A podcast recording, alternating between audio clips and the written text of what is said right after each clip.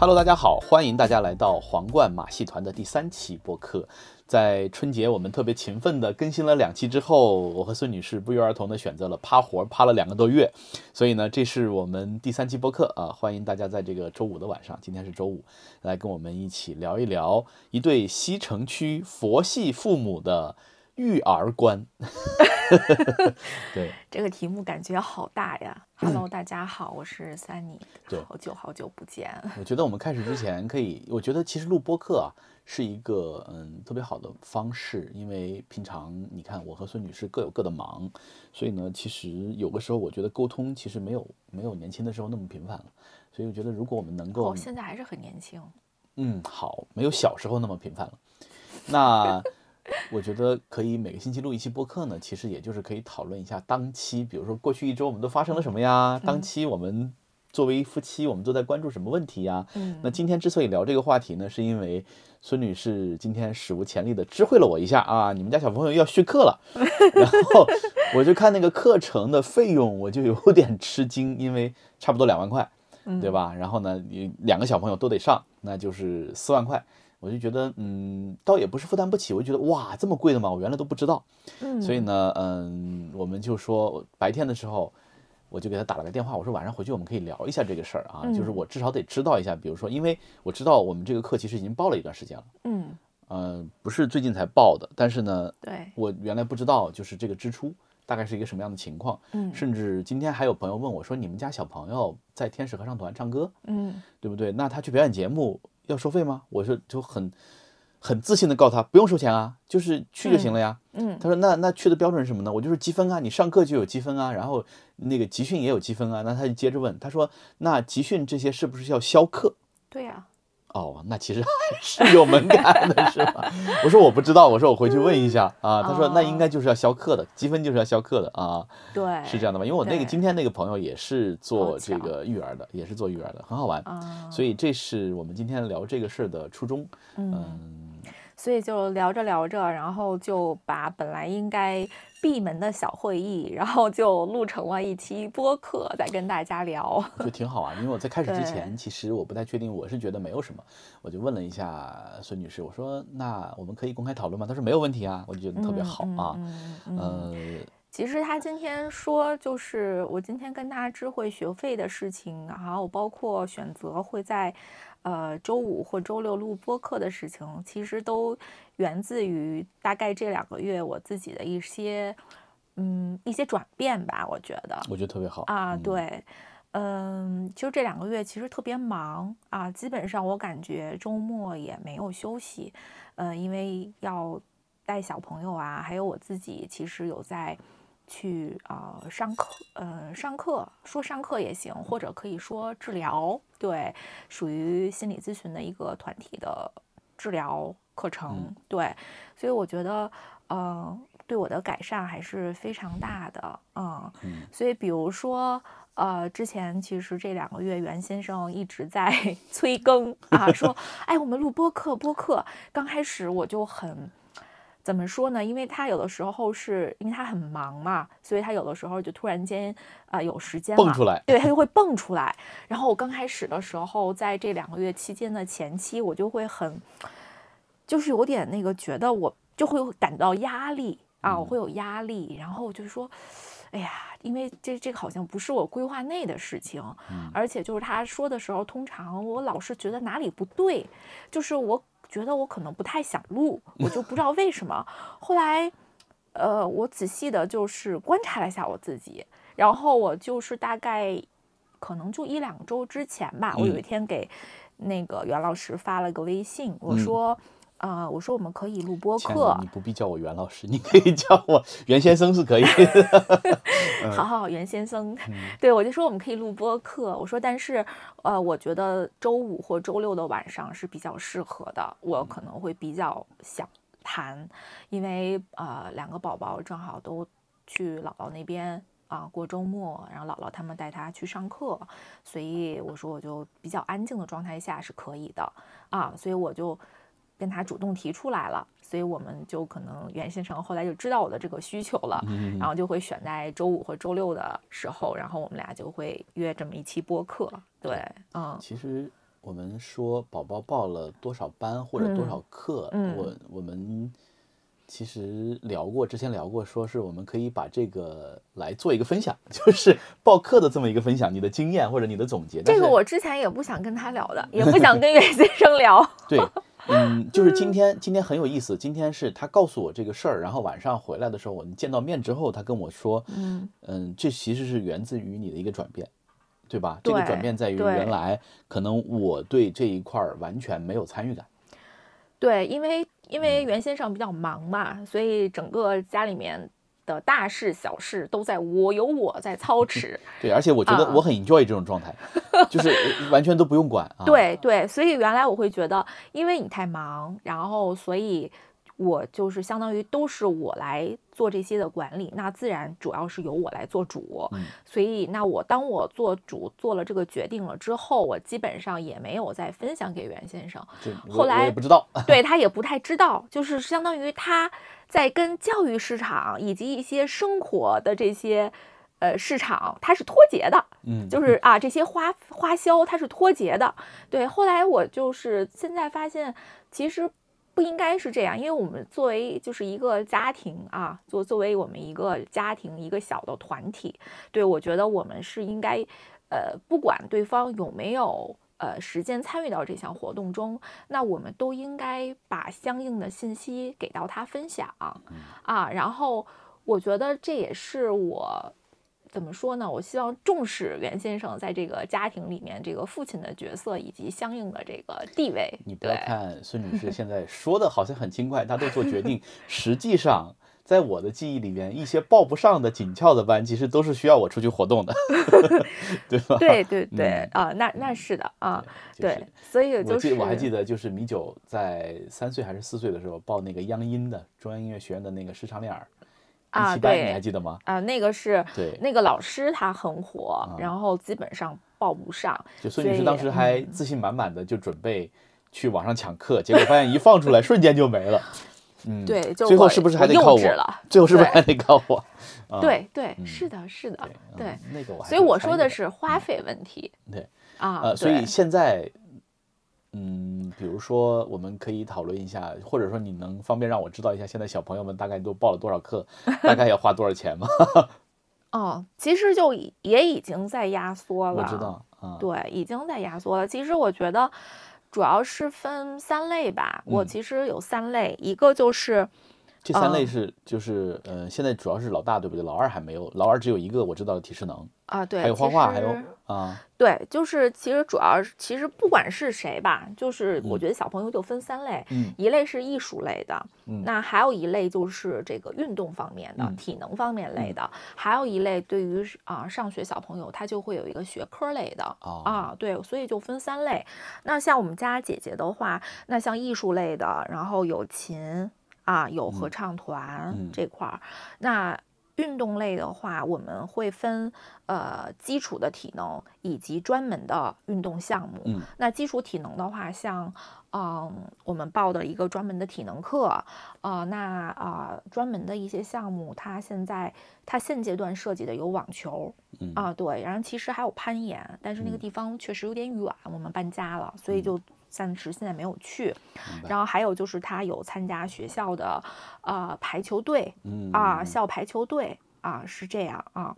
然后那像呃学科类的话，其实主要就是数学、语文、英语嗯这一块儿的啊，对，所以它是分这样子的。嗯 OK 好的对，OK，那学科类、艺术类和体育类，那，还是很有系统的。那比如嗯说在学科类，我我我试着钢琴我是知道的，因为嗯我有的时候也会送宝宝去弹琴，对吧？嗯、艺术类、嗯合唱团我也是知道的，因为有时候我会送宝宝去合唱团啊。Few time，嗯 quite a few，quite a few，嗯，对，我英文还不错，quite a few 就是还挺多的，no not a few，是 few。好吧？嗯，那钢琴一年大概的开销是多少？不少吧，因为在我印象里面，嗯它除了上课的，因为它还有比赛呀。比赛，你比如说一哦年两次比赛，因为最近疫情出不了国，可能还好，对吧？对，啊、在国内，但是国内其实你出去比赛也是一笔不小的开销。对，其实对禽类是因为其实我我们宝宝的话肯定是只能就是走走的是业余路线、嗯啊，业余的话，呃，他其实比如说一年一年的话，学费可能也要呃呃，我有点紧张，多少？就我们其实还好？还好，嗯就是可能在呃五六万呐、这种的，对，哦，钢琴一项。嗯，对。哦，是吗？就是你把这个参加比赛算上了吗？啊，没有，对，就是没有这个这个其实就是一啊些课时吧，就是啊可能在一个五六万，对，因为呃，因为这个这个不是因为钢琴的话，它还会分分什么呢？嗯就是你会分去一些大家有去机构学的啊，啊，去比如说去琴行，去一些艺术机构去学，还有一个就是专门的老师，嗯，他专嗯。门接学生，那都嗯。是有一些，呃，已经小有名，就是会有很很嗯很丰丰厚的这个教育经历 OK，啊嗯，就这样的老师，他基本上都相当于叫私立门户，有自己的这种工作室。对，还有一种的话，那就是在更大师级别的嗯这个老师，对对，就是可能一年大几十万对那个嗯。那个更高级别的老嗯。师，那个大家肯定要，哎，什么什么十万、什么二十万那种走啊。嗯嗯对，那我们现在的这个级别的话，就啊、我们是这个属于呃上在老师的工作室的嗯啊，这个这个级别因为老师也是很好的朋友嘛，啊，对对，也非常的对，有嗯很很有资历的对啊，对，所以就是这样，这样的话就是这个，所以我们的这个费用应该是适中的啊的，对。但算上比嗯赛呢？来，快让我让我心里有个比赛。的话，其实初赛都还好。初赛的话，一般都是在你本市本城市嘛，啊那可能就是一个简单的报名费几。千块钱，呃，报名费可能一两千、两三千不等吧。对看你参加什么样的赛事、嗯啊。那基本上就还好。嗯那如果进了决赛，那比如说去年我们家宝宝有嗯去参加一次决赛，因为也有疫情的影响嘛，然后所以去年是在国内，然后去到那个广州那边。嗯对，那像国内的花费，呃，我们过广州，我们俩可能都算上也要将近，呃，小不到小两万，哦，一万多吧，到不嗯了两万。对，然后像他在之前，其实我们有本来是那个决赛在澳门，结果就是我们已经交费了。只是说交给那个主办方的费用交嗯费了，然后后来因为也是疫情嘛，然后没去成，然后又退了，全款退了。对，然后那个就是去澳门的话，就光报名费、参赛费可能就要将近小两万，就不嗯算那些基酒啊什么的。可能我觉得，对，可能也要你还要多少稍微玩一下，估计可能 两个人也要个三四嗯万。亲爱的，我擦擦汗，这个这个课程才讲了三分，讲了八分之一就已经 OK。对，所以其实呃，就是国内的赛事相对还是便宜的，对。但是大家嗯都知道，这个钢琴赛事，这个世界级别的才比较哦，那啥我们。是不是 还没有算上买琴的成本，对不对？北啊京有琴，然后呢，我们在有有的时候会去西双版纳过春节嘛，嗯，所以我们在西双版纳还买了一个琴，是新的，对不对？没有买二手的，全新的。没啊有啊啊，在在北京的话，其实我们也买的都是立啊式就是钢琴琴，还好啊，琴还好，因为啊它毕竟一次性的。哎一次性的，而且我嗯就是我最近才知道，因为我有朋友是做乐器，他是做尤克里里的。嗯然后呢，像尤克里里就是最好的尤克里里，相思木夏威夷相思木做的尤克里里，它是每年涨价的。嗯啊，他钢之前琴也是，他之前卖给我的时候，他之前就试图让我买一个定一把定制的尤克里里的时候是八千多，但是嗯现在我我看他那个时候官网，他可能挂到一万一，但是嗯中间可能过了一年两年吧，嗯今年同款琴它已经飙到一万六了，钢琴也是每年涨的，因为就是我琴行的那位老师，哦所以其实我们家那那两个是理财产品是吗？可以这么说啊，而且你日常就是平时就是比较好的保养，嗯然后每年至少可能要弹要调琴两次吧，就是嗯。尤其是在北方来说，就是有暖气和没暖气的时候，就是至少啊要调两次，那是最少的。其实可能，嗯、一般比如一个季度。嗯。一次，一年四次可能会更好吧。老老嗯。师是这么讲的哈，嗯。所以就是你如果琴保养的也比较好。最后假设说你要出二手的话，你可以在你购买的这个琴行，它可以帮你出二手。明白。哎，对，所以就基本上也算还可以啊，不会掉的那么厉害。嗯，这个是，那也就是说，大概算了一下，钢琴可能一年就要小十万，就粗粗估一下，对吧？啊，就是你再算上两台琴的折旧吧，你算上两台琴的折旧，对吧？粗估一下十万。我们这个绝对是业余的中档水平。我知道，我知道，我知道，就是我们，毕竟我们，我们育儿主打的还是一个佛系嘛，嗯，不是那种疯狂鸡娃的那一种，对吧？你看上一周我去朋友那儿，他们在那个呃现代五项的训练基地，你像有一些小朋友他是骑马的，啊，骑马的话，那天那天我们就看到一个小姑娘，他们那个马场的负责人告诉我说，这个姑娘在这六匹马，啊，八十万一匹。对他换着骑，对，那就就就是育儿这个东西是没有天花板的。几岁啊？几岁？呃，十三四了，不小了啊。但他其实也是业余选手，因为他，你看他那个当时我看的那个姑娘，那个身材，他是不可能打专业的，太重太高了啊。其实很多业余的也已经非常的顶级了啊。对，好吧。啊，对，啊对。然后那这是钢琴，呃，艺术类的还有合唱团，对不对？啊，对，艺术类还有一个合唱团。我觉得不止吧，艺术类是不是还有画画？他有时候也画画。画画暂时没有了，暂时取消了。OK，好。对，因为我就是有有一些嗯原因，我知道的。嗯，那就是合唱是什么情况？我是完我是完全不知情。但合唱我很高兴的是，作为父亲，我特别特别高兴的是，去年啊不就就今年春节的时候，我们家米九同学就老大啊小姑娘在中央三台的。开门大吉里面有一秒钟的露脸，并且我一帧一帧的。什么叫一秒钟啊？你不要说，就是一秒，我一帧一帧的抠图，最后抠出来那个那张图片发到朋友圈，确实能看出来是我们家姑娘。还有中央三台的那个大 logo，我觉得挺开心的啊。对对，嗯，合唱团的话，那我想知道这件让我开心这么一瞬间的成本是多少啊？合唱团的话是这样，就是首先孩子是非常喜欢这个合唱团的啊，然后我们也有跟就是我们其他的家。长交流过，就是他同学的家长，他们是在其他的合唱团啊也交流过。然后我说我们家孩子上合唱团非常高兴，非常沉浸在其中，特别的高兴。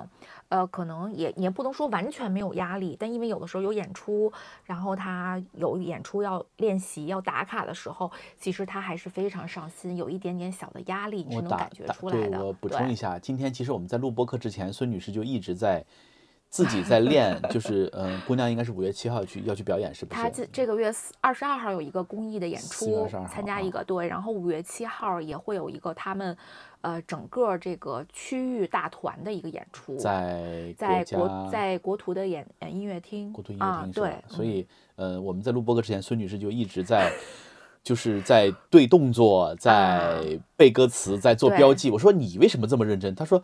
因为我得教米小啊，我不弄明白，我怎么指导他？就在家里面，其实有很多付出是要你要对，不光是老师教完就行了，就是你如果真的想登上那个舞台，你像比如说我们去春晚去去央视的开门大吉那个，我就知道是老师挑了二十个孩子，对不对？然后在现场导演再挑七个，从二十个里面再选七个，哎，没有十多个，反正就是会刷几个，对他不能都上，所以其实大家就还是很卷的啊。呃，就是会有一个专门有一个群，然后每天都要打卡。好了，亲爱的，你可以告诉我答案了，多少钱？啊，这个还好，这个我感觉可能一年两万左右吧。啊，就是对，其实还真的蛮好的。那这个性价比好高啊。对，因为他他的演出，我们的演出是不花钱的，但是呢，演出你要销课呀。演出之前是要有集训的，然后是要有排练的。那。这个是要消课的，但是这个我们也特别能理解，因为老师也要付出嘛，老师要去指导，然后孩子，而且还可能是比平时上课更严格的、更有要求性的指导，所以我觉得对孩子的一些成长还是很有帮助的。所以这个也是要就是会消课嘛，所以除此之外就没有任何演出参加演出的费用了。对，好的，嗯嗯。对，就这个其实是蛮好的，我觉得还是因为它的机制也很公正，然后小朋友们对，其实我觉得是特别有收获的啊。最主要的是我们家孩子是很沉浸在这个合唱团的，他非常喜欢这个而且而且他是一个，就老大是一个舞台型的选手，就是他他在人前他并不怯场。我印象非常深刻，就是他第一次应该是四岁，参加钢琴比赛的时候，嗯。就那么一个小豆丁儿走上去，哇塞！我在台下面看，落落大方，一点都不慌，对，啊很有就就是很稳，对，啊嗯，所以好，天生的舞台型选手。我觉得也不是天生的啦，嗯。这一点。就是我觉得是我们作为家长，家长其和老实师其实是引导的有也好。是有引导的，对嗯。然后他的钢琴老师也是非常注重孩子的心理的，嗯。对，所以这也是我们跟那个老师也是呃朋友，嗯对，然后同时也非常欣赏他这一点，嗯对，他是非常懂孩子的这个心理的，他是专门学过教育心理这一块的，不但他学了，而且他能运用到其中，所以他在之前也给过我一些对于陪孩子去练琴的一些指导。嗯指引，嗯对，所以就是我们的宗旨就是说，不能让孩子学了这个琴，然后他每天很费劲练的，就是不高兴，就是因为不是这样吗？不是不 在我的观察里面，对，在在一个不参与的老父亲里面啊，啊我觉得就练琴是个很痛苦的事儿。不是痛苦，就是说这个就是其实我们自然就会植入这个概念给孩子，呃，但是但是我们家米酒跟可能我知道的孩子们不一样，他练琴需要就是可能你会提是需要提示，有时候说哎说今儿要练琴了啊。啊，今儿别忘了把琴练了，他就非常自觉的能去坐在那儿去练去是的，然后而且就是不会像可能看到的哭啊闹啊什么的，，对就是你很少会骂他呀，打他就更没有了。没。然后呢，小朋友呢，就是就是吧嗒吧嗒掉眼泪，我印象中有几次，但是也不会特别痛苦的大哭大嚎，嗯。特别抗拒也没有。他掉眼泪，我嗯。回想了一下，可能是在之前最初的时候，就是这是跟我自己的状态也有关，就是可能我有点 push 他紧张的时候厉害了，对，就嗯是我比较紧张这件事情，我就会把这个情绪有传递到他身上，他可能就觉到了压力，他可能就会掉过眼泪。后来其实是我自己有在做调整了之后，他这边也就，哎，就很顺畅了。啊、嗯对。然后像老师，比如说跟他说，今年有一个比赛啊，一般就是一年可能会有两个吧，基本上上半年一个，下半年一个。嗯老师跟他说有比赛，然后他说就没有问题，说 OK。然后他回来之后，他就会说，他说今天我要多练一会儿。他说因为我要去参加比赛，他就有这样的意识。他是个表演型的选手，确实是这样的。对 然后好，那这就是艺术类，艺术类现在没有其他的了，对吧？嗯呃，弟弟呢？弟弟现在还没开始。嗯，弟弟的琴就是这个，他现在弟弟现在是在画画儿，因为弟弟我啊们觉得他，呃，就是左右手这个画画左右开弓的能力好像还蛮好他是。个左利手，弟弟是左撇子，就是俗称的。呃，也不完全是，他左右开弓，但你看他啊，对，嗯就是他左右开弓，那挺好的。左啊啊，这个一会儿拿左手画，然后换根笔就拿右手，然后一会儿再换个笔就拿左手，他两个手没有固定，他都可以用。画画的是不是还花不了多少钱？啊，画画的话，他现在这个还好吧？我觉得可能呃呃，七就是可能八千八千来块钱能上个，如果按时每周都上，能上个将近三十次，啊，就还好，可能一年也就一万出头对，你啊要按时上，对对啊，行。对，嗯然后而且他还挺喜欢的，然后他也很有想象力，现在这个阶段，好对，，那嗯，这是艺术类的，对不对？那对琴我什么的我还没有给弟弟开始，如果开始的话，可能也不会从琴开始跟。我学尤克里里吧，我觉得 呃，琴的话可能不会从琴不会说立马就开始，因为其实学琴之前需要有一些。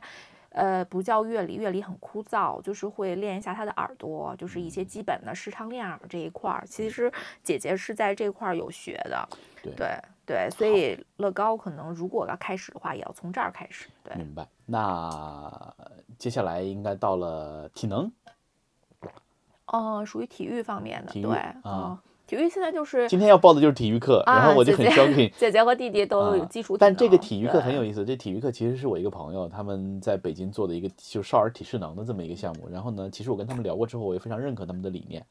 呃，因为中国的小朋友其实就中国的这种呃国家队的训练机制，嗯它会有一个弊端，这是很多专业运动员甚至奥运冠军跟我都说过这个事儿，就是上来就练项目，练啊专项，对比如跳水就练跳水，举重就练举重，然后体操就练体操，呃，他没有注重小就是年轻或者就是少年运动员的基础体适能的训练，对所以它会造成一个现象，就是我们的运动员确实出成绩快，但他退役也快，就他伤病来的也快，对是因为他的其实当他开始上项目出成绩的时候，他的身体并没有准备好，嗯，对，是这样。所以你看国外经常就会有那种。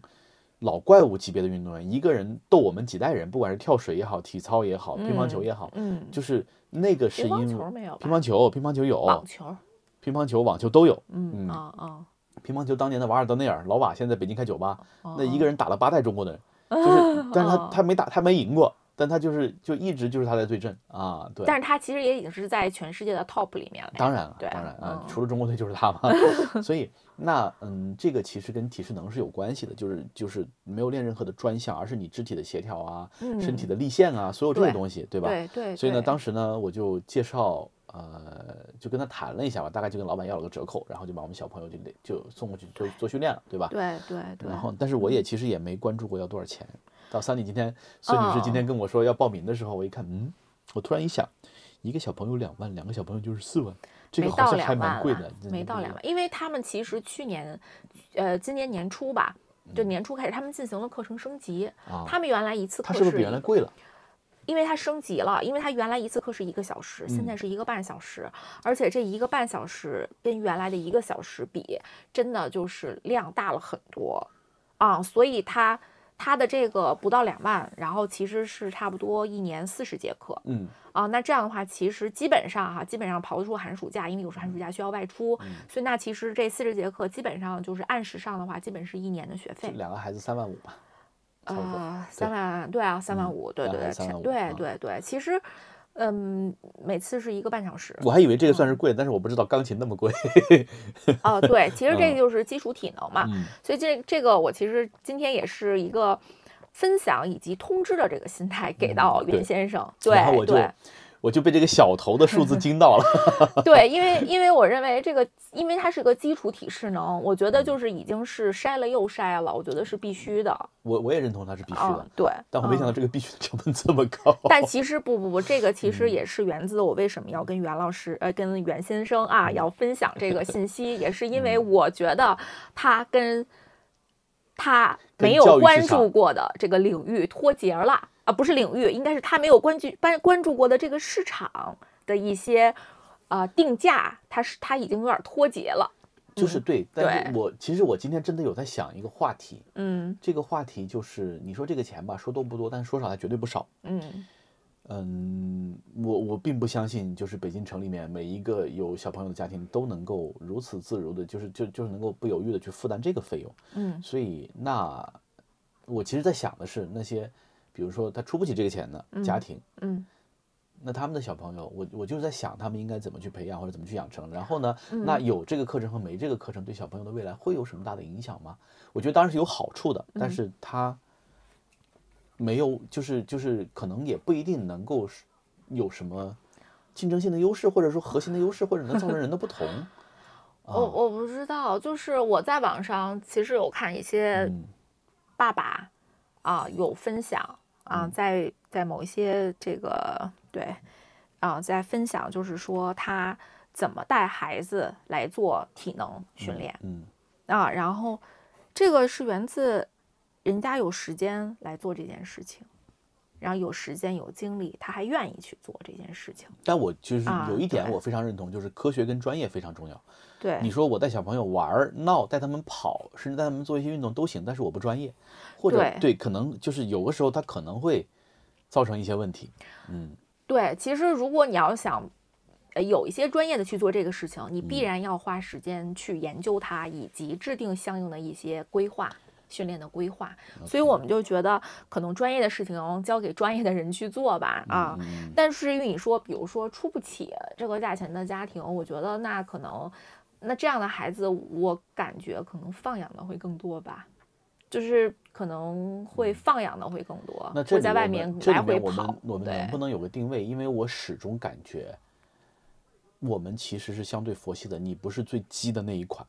嗯。你不是最鸡娃、最偏执、最焦虑、最 push 的那一款，就是我们还好，嗯啊，就至少比如说这个压力可能就是在我这儿就弱化了很多，但是在你那儿你会有一些，但是我并没有觉得就是。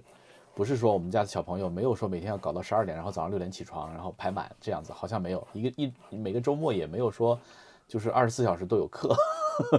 对，对，就你是你认可我这个判断吗？还是其实你在你周边的妈妈里面就是很鸡的？哦，我觉得我记得不厉害。至少你看我跟认就是我们就关系比较好的，比如说美兰同学他们家，对吧？他可能比你更鸡。他他他是排的比较满吧，因为他可嗯能会找更多更专业的人来帮他做这件事情，因为他自己好像本身会更忙一些。嗯对对好，那这是体呃体育，体育还有吗？还有的对，体育还有呃一个至少我知道网网球啊对，网球这算是一个专项吧。啊，网球的话也是因为，呃，因为网球场就在我们院子里。对，啊就是在我们小区门口儿，就是很近，下了楼，然后走两步道儿就给他送到网球场了，然后我们就可以回来了。然后夏天的时候，就是可以让他自己回家都哦。对，就是我觉得离得近也很重要啊。其次就是我们这个网球的机构，它也是很多很多很多年了，老师也是非常经验丰富。我有的时候送小朋友去那个早上上学的时候，嗯能看见他们的网球老师举个牌子在学校门口，就是啊 对网球班啊什啊么的。对对啊对，他他们零几年就在这儿对了，对，很早了，对。然后那个，嗯我记得有一天米九还问我说，跟我说说这个老师他有的时候在，有的时候不在，为什么呢？我说因为老师可能不在的时候，他就去其他学校门口举牌子了，因为周 围有好多小学呢。呃，对，对因为老师可能也要嗯注意点儿生源嘛。对对，啊、对，其实网球的话，还我觉得还有一个就是，它它是需要对打的，它是需要有一个玩伴的、嗯啊，它是个对抗，需要有一个玩伴的。对，然后我觉得相当于，我觉得这也是增加一些它的社交社交属性好，啊。对，多少钱？呃，这个的话也还好吧。这个的话，呃，如果你报的越多，然后它会越便宜。嗯，那平均一堂课的话二百多，然后哦如果你报的少的话，可能一堂课三百块钱。那我们是三百的还是二百多的？我就报的三百啊，一这样差年是不多。一年多少？你就算我们现在一周也就上一堂到两堂课，一可嗯能现在他时间有点排不开，所以一周一堂课。嗯，那你如果是三百的话，一年你可能按个四十次课算，也就一万出头。一万二。对，如果你要是一下子报特别多的话，可能也就才二百六一堂。那这是呃，姐姐弟弟都有体适能课，一块儿是三万嗯五，姐姐打网球对吧？对，然后弟弟没有，弟弟大一点，我也打算让他学网球。我觉得弟弟直接学攀岩吧。嗯，攀岩真的那个攀岩馆都比较远，啊，其实就是这个地地利还是很重要的，哎对吧？对因为我们其实之前是挺给重要的给姐姐去报了攀岩班的，然后坦白讲，我去看了几次她攀岩，给我好多惊喜啊。对姐姐。对，但是攀岩他后来有一，他其实自己也有点儿怵，然后后来后来就变成就是他上攀岩课的同时，我也要去上一节，就是他一个小时的私教，我一个小时的私教，啊，然后攀岩的私教是四百，哦，我其实有点忘了，也没有那么贵，攀岩也还好，我就我记得没充多少钱，因为那个攀岩当时我直接直接在那花的钱，对，就是，但是啊是因为是我刚开始的时候我没有体验，都是姐姐在爬，嗯然后我在底下有的时候还会就是说啊姐姐加油啊，或者是哎那块儿怎么不行啊什么什么的。其实当我自己上了一次之后，我就觉得我们家姐姐真牛逼。太牛。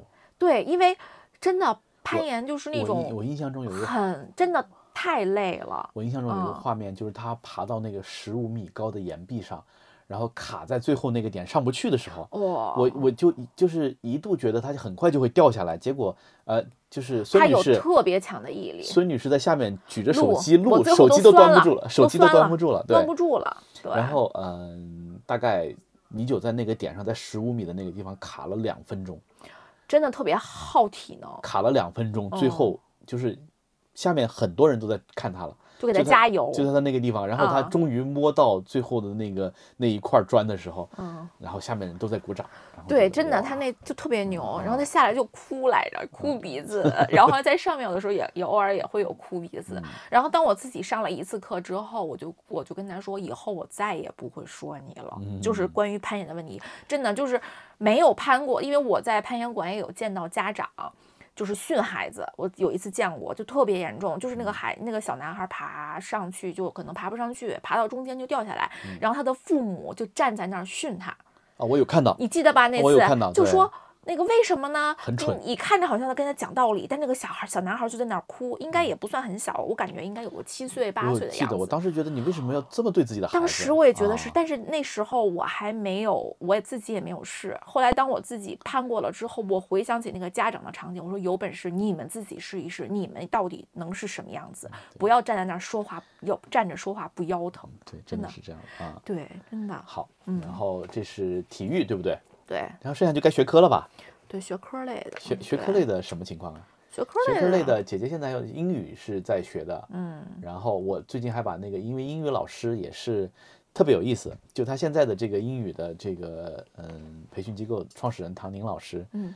嗯，在微博上其实是一个嗯小达人，嗯，然后呢，孙女士其实粉了他很多年了，嗯。是吧？你一直是他的粉丝，对不对？嗯。然后呢，后来有一次我们在活动上去聚会，就就有一个合影，嗯。然后唐宁自己发了条微博，然后孙女士看到看到微博里面看到她的微博里面有我，就就回来就跟我说：“老公，你认识他呀？”我就说：“你老公谁不认识？” 当时很嘚瑟啊，结果没想到很快孙女士就报了他的班，那个是我见过的可能很鸡的一个妈妈，就是她自己是教育机构创始人，然后呢也是个疯狂鸡娃、疯狂内卷的，就是因为她原来是新东方系的元老啊，嗯嗯对嗯嗯。嗯，所以这是英语，我说我知道的哈，你看有没有遗漏？还有就是家门口的那个高斯的那个数学嗯嗯啊，嗯，呃，没了吧？还有什么山水？对山水是干嘛？阅读的是吧？对语文阅读语文阅读的的啊对，那说到语文，我就只能说我的体感。第一，我觉得米九的这个，因为嗯，他现在的这个英语，他的词汇测试，他的词汇量，因为我们现在上的这个课，应该就直接奔着就是托福去的，他的培训目的就奔着托福去的，对吧？嗯，就是也不是托福啊，对，就是相当于学术英文嘛，对，走所以。其实他们会有一套完整的测试体系，就米酒经常会做测试，就是三百个单词，然后呢，这个语义要求你马上反映出来，给你中文你要反映中文，给你要反映英文，给你英文你要反映中文，对吧？而且时间限制就是八秒，很严苛啊。然后我跟着米酒看过几次，嗯我觉得就是他现在做的测试题已经隐隐的逼近我的极限了。就 我我没有办法保证全对了，但是米酒有的时候能做成全对啊。对啊，对，我觉得就是效果还是很明显的。因为最开始，我觉得两个月前我可以很轻松的指导他，你说这你都还能错了，对吧？那现在后来我就有点不太敢说话了，这是英语我的感受。然后呢，阅读，你记得孙女士应该记得有一天早上我们在讨论三国，对不对？嗯我只是就是在讨论什么话题的时候，我就问了米九一句话：你觉得为什么不是蜀国统一了三国，而是为什么最后三分归晋到了司马懿？嗯对吧？然后他就头头是道，他说，嗯，蜀国这个没有大将啊，然后说这个诸葛亮也没有了呀，然后等等等等，然后他说那个他们刘禅继位之后，刘禅的又怎么怎么怎么样啊，然后我们就大概比如说把我熟知的三国的故事跟他盘了一遍，你会发现他不光知道整个历史大的脉络，他还能讲出每一个脉络的小的节点里面有哪些故事。嗯，当时我觉得，嗯，很厉害，这是他自己看的。嗯，OK，啊，这是他啊自己看的。他好像今年、去年开始吧，就对历史这块儿好像蛮嗯挺感兴趣的。然后家里有之前买的那个就是历史相关脉络的书，他就会拿着老看，然后还会看什么历史是一只喵啊啊如果历历史是一群喵啊，对，然后呃还有就是。其他的吧，历一些历史书籍，然后他都会看，然后还有他有那个，呃，听听那个说三国呀这些的，嗯对他还比较爱听。对，那学科这几个大概是什么情况？你给我介绍一下。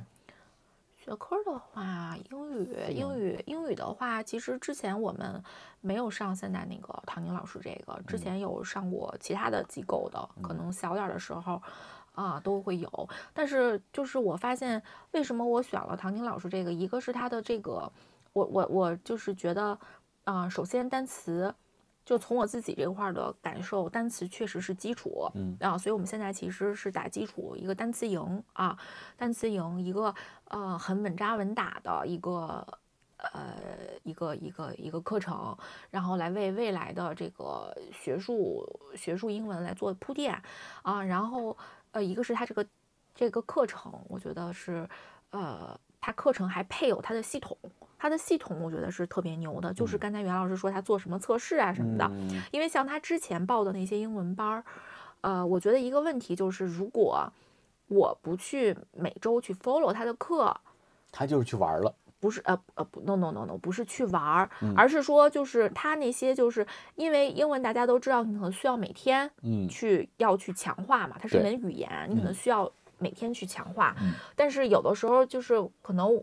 我们的工作各方面的原因，可能不嗯。能保证每天都强化。对。那他自己有的时候，因为他毕竟才是一个一二年级的小朋友嘛，所以有的时候你可能就顾不到了，嗯。顾不到这一块儿的话，他可能就不会说每天都会看到英文。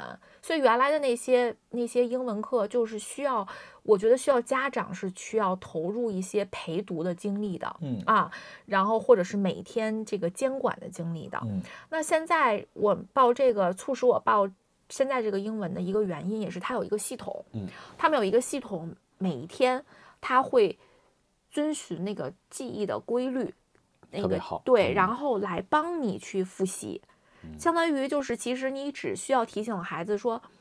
每天要打卡，因为他有个群要打卡，每天要把这个相应的这些词啊打卡，然后每天要复习到多少个量，你告诉他，然后你比如说复习三百的量，这一周是三百个单词的复习，那他就会把这一周的单词设成三百、嗯然后他就每天就去做相应的系统的练习就好了，就帮助他去循环的记忆。所以我觉得这个就是作为家长来说，我就相对来说轻松一点点。嗯嗯，啊，我只需要有的时候会问他说今儿打卡做了吗？甚至我都不用问他，因为哎我打卡还有成绩，对，呃还有记录，不是对，因为我在群里面，他嗯发了打卡的东西，我会在群里看到，嗯啊，所以我就会知道他有没有每天打卡，嗯啊，没有的话我就会提醒他一下，对，就是这样。好，所以我觉得这个系统是非常好的，我觉得就帮了，至少我是很享受这个系统的，对，啊，然后嗯，英文的话说到这儿，然后下面就是语文费用，费用，英文的费用是多少？哦，它这个不一样。现在现阶段的话，我们学到这个阶段的话很便宜，我现在也就才花了不到两千块钱，一千多块钱。啊，那几乎可以对不起，但效果非常好。嗯，对，因为它再往后走的话，因为它每次往后走的话，课程会不一样，就是那个深度会不一样。还有就是我们现在这个是录播的，嗯那再往后就是再加深一点，它可能是需要是直播的。那那直播的可能就会贵一些。嗯直播的话预计今年在这一块会会的开支大概是多少？今年今年我们应该还到不了直播那一步呢，我估计是今年的年底。也就是个三五千。哎，对，差不多。今年年底可能，明年可能我们会涉及到直播的课了。对，直播的话，我印象中是，哎，你觉得这个这个课程适合乐高直接上吗？啊，不适合它，没有零基础不行，不适合，不适合。对，就是因为他上这课之前也要测试的，嗯，他要进行单词量的测试的，嗯就不适合零启蒙的孩子的。哦，啊、对他做这个上这个课之前是要做测试的，嗯然后做完测试，你的单词量已经达到了多少才能开始？我印象中可能要五百吧。OK，啊，对对对，嗯，所以乐高其实不适合啊让他。让他姐给他交到五百。其实特别有意思，就是我们见过米九给乐高制定的二十六个字母的学习计划，对，而且他就是在参照这个形式，因为他有复习。哎对，有掌握，有复习，然后他他自己手写了，歪歪扭扭的写了一个嗯小乐高英语二十六个单词学二十六个字母学习计划，当时看的给我乐的。对啊他，他就是已经有这个概念，已经开始统治知道就是要要学完了要复习，就他那个已经开始统治他弟弟了。对其实有嗯姐姐的经验在前面，然后弟弟这块儿的学习我并没有完全着急，因为因为作为嗯语言呀，因为英语是一门语言，其嗯。实我们因为原来我们在呃心理所学呃这个语言的时候，学这个儿童心理学，儿童心理学里面呢有一个这个语言这个课程，嗯。啊，然后我们那个老师也讲过，就是对于非对于我们来说，英语就是第二语言。啊，它嗯不是母语，嗯它就是第二语言。那作为第二语言，你想学好的前提是你的第一语言嗯要先好。嗯所以大家其实可以发现，就是我在很早之前我就有感受到，就嗯袁先生的英文比我好，因为他的语文比我好。嗯因为他有大量的阅读，原来他嗯他的语文比我好。其实就是你的中文是你英文的基础，你的中文是你的英文的基础。所以其实，呃，现在姐姐这个英英文机构的唐老师也分享过，嗯就是小朋友。你一定要先打好中文基础，因为你的中文的你的理解力，中文帮你提升语言的理解力以及你的认知能力，你英文的。就是这个认知能力达到一定水平了，你才能可能跟英文之间有一些转换的。其实可能很早我也意识到这个问题，或者我观察到这个问题了。我其实，在我们没有小朋友的时候，可能跟孙女士就交流过这个话题，就是你的母语的天花板决定了你的其他语言的天花板。对，就是这样。对，所以就是在弟弟这块儿，我并没有着急。嗯，而且就是我们自己的例子也能觉得，像我们小的时候完全没学啊。呃，对啊，像你是小学，我是我是我是六年级开始学的英文，那就是一样的。呃，六年级，六年级毕业之后的假期。对对，所以我觉得就是可能也没关系，就先把中文的基础打好了。很好，嗯，心态就很平和了。对，那接下来就是高斯哦，数学课，数学，嗯，对，也算是奥赛了吧，有点奥赛的那个那个 feel 了吧？呃，没有了。其实奥赛的奥数的话，就也。并没有，奥数啊，对对，因为因为它高斯里面也是分级别的吧，我记得它分 S 级、A 加级，好像还有 A 级。但实际上这个是某种程度上是超出了就是学校给划定的范围。对我我主要的目的，我感觉就是因为高斯的话，我有去 follow 他每周的一些东西，然后主要是拓展他的思路，嗯，拓展他的思路。然后高斯的话，你会发现他是把一些。类型的问题给归类了，因为他就逻辑性非常强嘛，就是我是什么样类型的呃题目，嗯，然后它有哪些什么样的规律啊？就是如果你假设说没有学过的话，遇到了，你可能就会那在这个上面的思路不是很清晰，嗯啊，对，所以你可能就是。会花更多很多的时间来做这个事，所以那这个题，如果你知道它是什么样类型题，然后你就会像它相应是有一些它的一套解题逻辑的，对，就会很清晰。可能我我的直感是，就是我并不想定性哈，但是我的直感，我的感觉是，呃，老大的语言天赋可能要强过他在数学上的。就是我不知道这么说对不对，就是他学语言给我的感觉会更轻松，但我觉得学数学也很好，就是他确实能够拓展你的思维模式，能够让你的脑力变得更加强大，啊，但是他是不是我不知道我的这个这个这个说法准确不准确？就说白了，他他也很聪明，他数学其实也 OK，但是就没有在语言上那么轻松。对，他在语言这块，因为就是我今年年初的时候也给两个宝宝做了一个皮纹测试，嗯。对这个皮纹测试其实是，呃，测孩子的，呃，本我的，嗯，就是他本来是什么样子的，就也很神奇啊。这个，那这个测试的话，其实他们的这个报告我其实还在学习和吸收中啊，但是里面确实。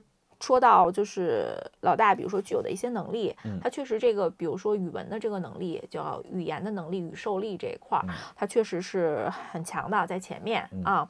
然后呃，相对啊，这是很强的，但他相对于比如说一些逻辑啊什么的，这个相对来说是在他啊十个能力里面，他是靠后的。个人能力里面是对，在他个，但是他整体的这十里面的这十项能力，整体来说都是很强的，他都是主动性、主动性。和开放型的，它并不是这个呃这种那种逆向的那种的，哎，对对对，所以所以就只是说相对他自己来说，对是弱一点，但是他我觉得逻辑这个的话，就是嗯帮他开开放一下他的这个嗯呃思想，就是这个方法吧，就是或者帮他开放一下他的大脑吧，就是让他多一些这个思路。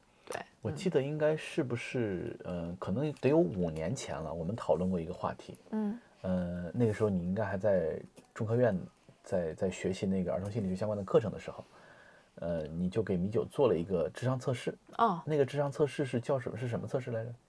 哦，就是中科院那个超常儿童的那个，啊，对，就做了一个测试，然后呢，嗯，测出来米九整体得分是一百三，我没记错的话，对吧？哦，那语言对，啊，就整体它是一百三。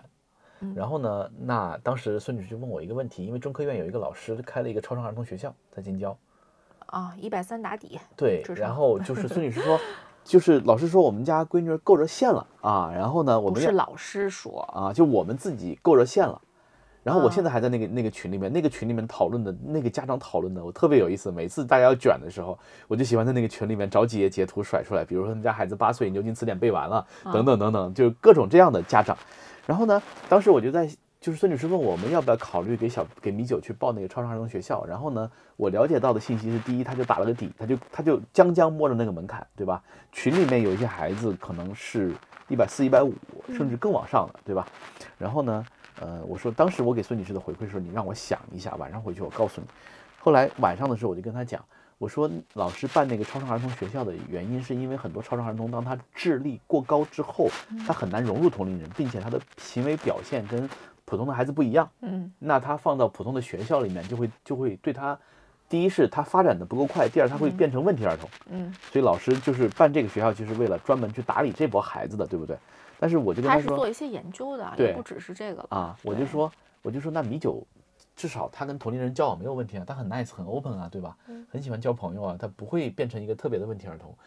那我们就决定还是就跟普通人就好了啊，就就就就像普通人一样成长就好了、啊。我们没有特别高的期望，我觉得是。对，就也并没有想放到那个学校，嗯嗯对，只是说他正好够到线了，嗯啊，对，什么时候给乐高测一下？他做了皮纹的呀，不需要皮纹跟那个不一样啊。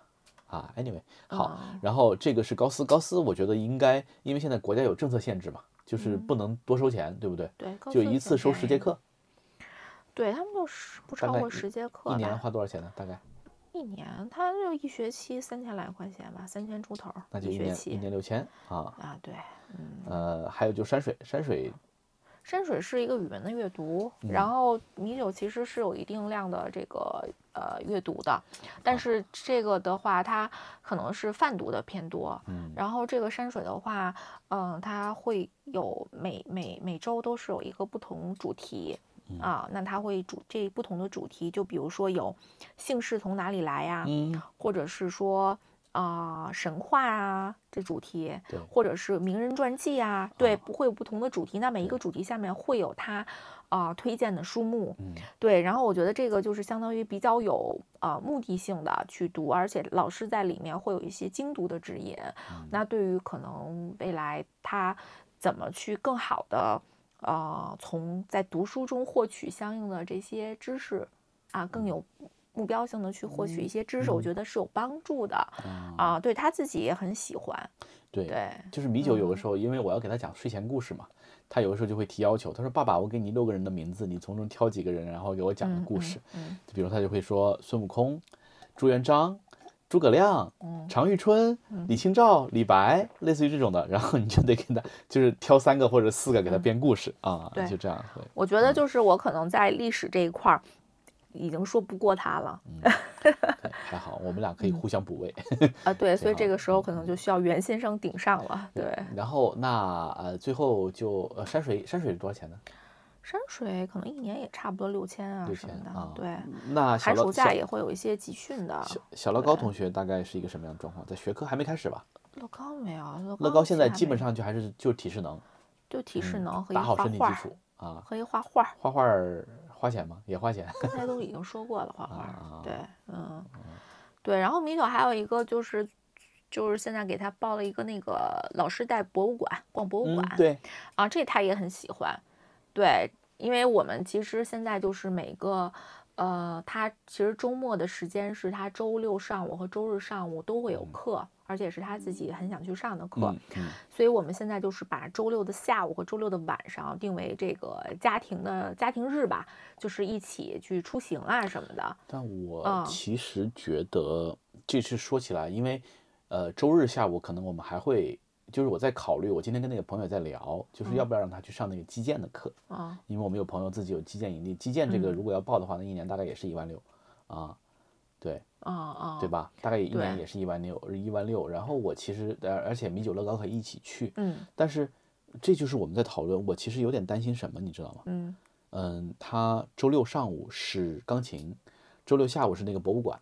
博物馆不是每周都有啊，对对对，你听我讲吧，啊。就周六上午是钢琴，周六下午是博物馆，周日上午是合唱团。如果我周日下午再给他报告击剑，嗯，我真的有点担心，就是小小朋友他他虽然都很喜欢，他都愿意参加，但是他没有属于自己的放空的时间。我今天突然就是因为我最近在看那本书叫《倦怠社会》，早上跟你分享了嘛，嗯我在想他是不是包括今天我跟那个基建的那个那个那个学校的创始人，也是我很好的朋友，我跟他说我在考虑有没有可能让我的小朋友能够周末有一天什么都不干。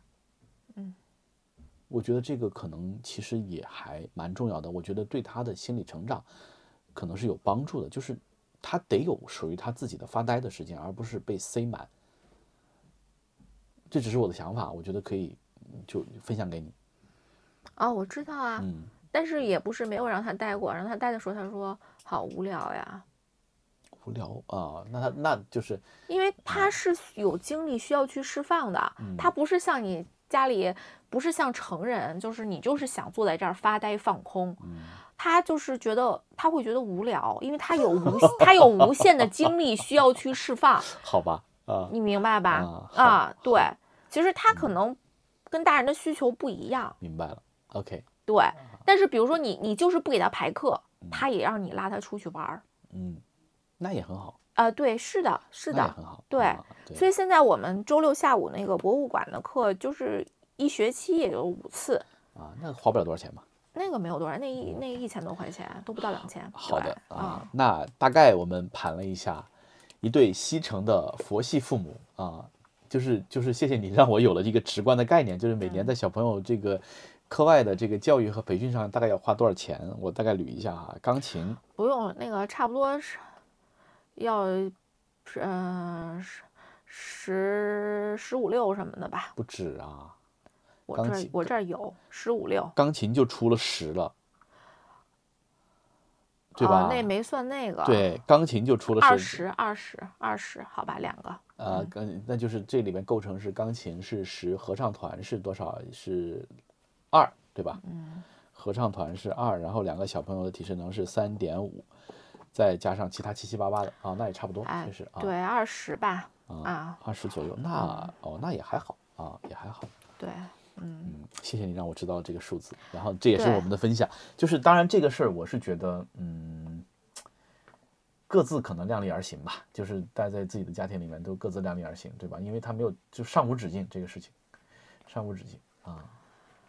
对，其实，嗯，其实姐姐肯定不算是多的，因为其哎实我更多，我更是觉得，其实钱这块儿，嗯，花多少钱，其实也并不是我完全真的想分享的啊。嗯其实我而是觉得，就是作为家长，对，作为家长，就是我们的心态，或者我我们的状态一个一个思考吧。对，嗯对我们做，就是我们的一个心态，我们的一个状态，我觉得是非常重要的。对，嗯嗯，就是，嗯，要让小朋友在这个过程中他是享受的，因为因为我在这学期开学的时候把呃米酒的时间表是有捋出来给他，然后跟他一项项对的，嗯对完了之后我说这个要上吗？这个想上吗？那个想上吗？他都想上，哎，那对。OK，那就是比如周日下午去击剑的时候，我们再问问他。那这个事情还没有完全问他，再问他一啊下。对对，嗯因为要报的话，其实是可以报的，那是很好的场地，很好的教练对啊，而且是一个挺好玩的运动。对，嗯，就是就是会，就是需要跟他确认吧。其实当时我跟他确认完了之后，他是在呃在那个高斯和那个英语那是有犹豫的嗯啊。然后嗯、呃高斯我跟他说，嗯、是可以，就是我如果你真的不想上，我说我是可以给你就是去要求就是退费的，因为当时还没有开开课。嗯我说我可以给你退费，然后但是他说他不想上的一个原因是他想有一点时间晚 晚上跟弟弟一起玩儿。这很重要啊。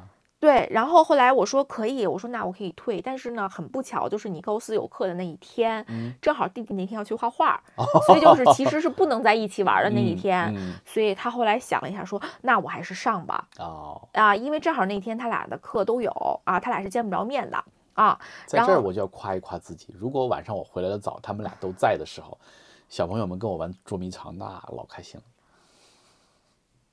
了。啊，对你你啊 你在犹豫什么？难道不是吗？啊，对啊，是啊，嗯，那我就很自豪啊。呃，对，就是因为因为因为爸爸的话呢，就是陪玩儿，就是完全没有任何无脑的疯啊，就是没有任何没有任何动脑筋成分的没有疯，任何教育目的的。对，没有任何 对，就是就是在那儿疯，而且得有这么一个而且主。题方式都不变。啊，对，就是千年就只有那一个游戏，什么什么食人贝啊、捉迷藏啊，基本上就这俩，所以就是完全不需要动脑的这种你玩儿你就说他们开不开心吧？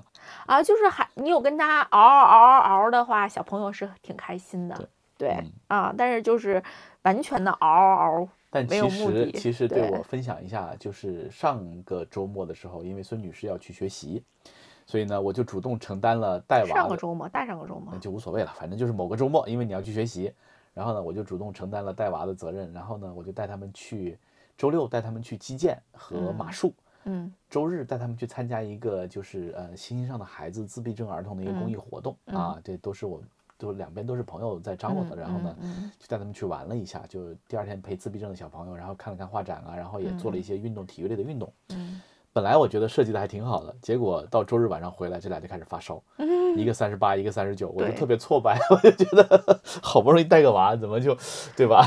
对但玩的时候他们挺疯的，特别开心，你知道吗？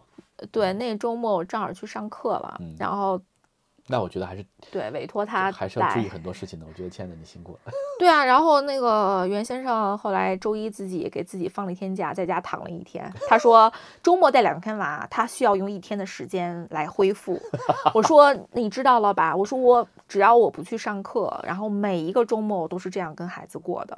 然后还有姥姥，嗯，还有姥爷，对，然后他只是体验了一下，然后他就周一要休息。我说，所以我为什么说我从春节到现在，我就完全没有任何一天是在家里休息过的，没有。我我会尽我所能的帮你 分担的，好谢谢那我们嗯今天嗯其实聊的还蛮多的，就大概就分享了一下，可能也不也不是分享吧，其实主要是我就是孙女士来跟我共享了一下，让我有参与感的知道小朋友都在上哪些课，然后大概是一个什么样的花费，课程设置是什么样的，小朋友是一个什么样的体感和体验。